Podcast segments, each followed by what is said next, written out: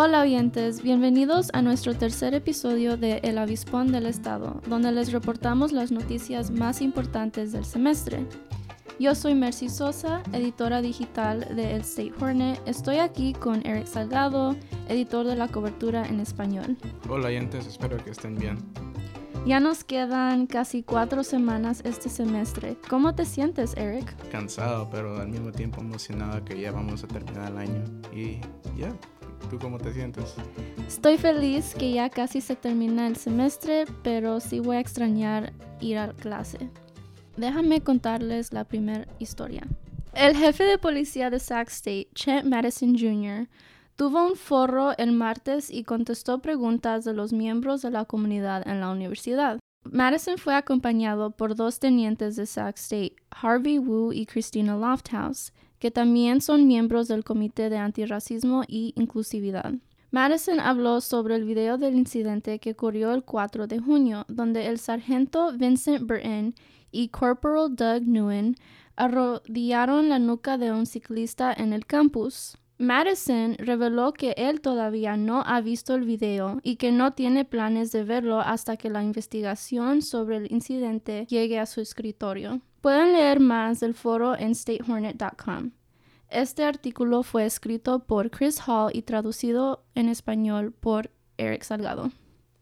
Sexta ya no requiere que sus estudiantes notifiquen a la universidad si salen positivos del COVID-19 en los exámenes mandatorios tomados fuera de la escuela, según los servicios de consejería y salud estudiantil y los asuntos académicos. Adicionalmente, facultad y estudiantes pueden o no pueden ser notificados de un resultado positivo que posiblemente hayan estado en contacto con ellos, dependiendo de la evaluación del riesgo.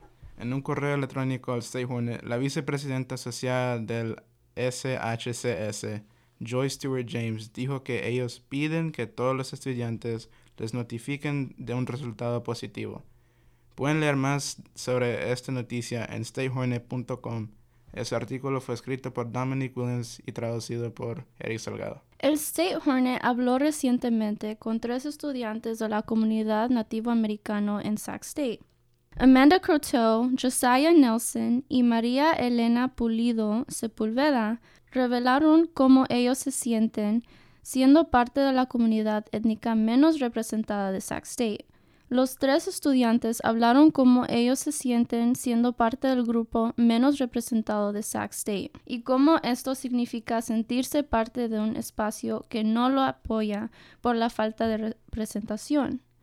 Pueden leer más sobre cada perspectiva de los estudiantes nativos en statehornet.com. Este artículo fue escrito por la editora de Diversidad, Equidad e Inclusión, Emma Hall, y el reportero de DEI, Keyshawn Davis. El equipo de fútbol americano de Sacramento State dominó a Portland State en una victoria el sábado de 49 a 20. Fue un esfuerzo fuerte defensivo de parte de Sacramento State. Los Sones celebraron una victoria el sábado con su entrenador principal Troy Taylor y yendo para otra victoria en la conferencia de Big Sky. Pueden oír más sobre predicciones y sobre los equipos en el podcast Fourth and Goal con los anfitriones Mac Irvin III y Brandon Bailey. Y esas fueron todas las noticias de la semana. Esperemos que tengan una semana tranquila. Hasta luego. Hasta luego.